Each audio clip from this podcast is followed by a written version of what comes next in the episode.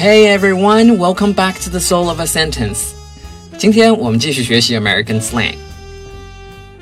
The slang we're going to talk about today is not my cup of tea. 这个表达相信大家都不陌生，就是我们汉语里经常说的“不是我的菜”。它的意思是我对什么什么不感兴趣。Some people love going to the gym, but it's not my cup of tea. I prefer running. 有人喜欢健身， 但我对健身不感冒，我还是喜欢跑步。Prefer 这个词意思是偏爱，也就是更喜欢什么什么的意思。英文里表达喜欢做某事的词很多，除了 I like something 以外，我们以前也说过 I enjoy something, I'm a big fan of something，或者像今天学的这一句 I prefer something。Some people love going to the gym but it's not my cup of tea. I prefer running.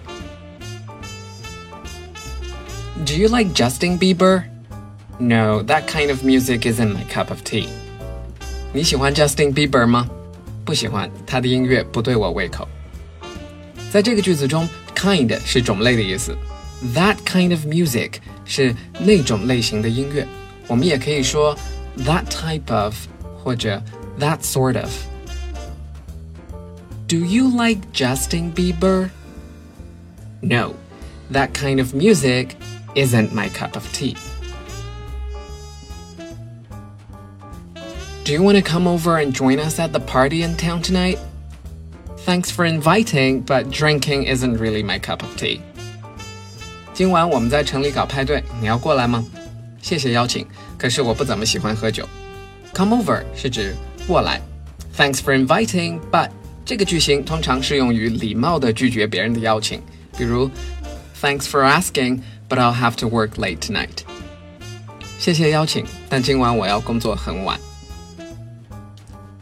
Do you want to come over and join us at the party in town tonight? Thanks for inviting, but drinking isn't really my cup of tea.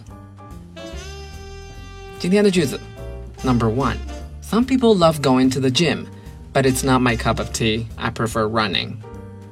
Number two, do you like Justin Bieber? No, that kind of music isn't my cup of tea. Number three, do you want to come over and join us at the party in town tonight? Thanks for inviting, but drinking isn't really my cup of tea. 好了，今天就这三句，快快练习吧。My name is Stanley, and I'll see you next time.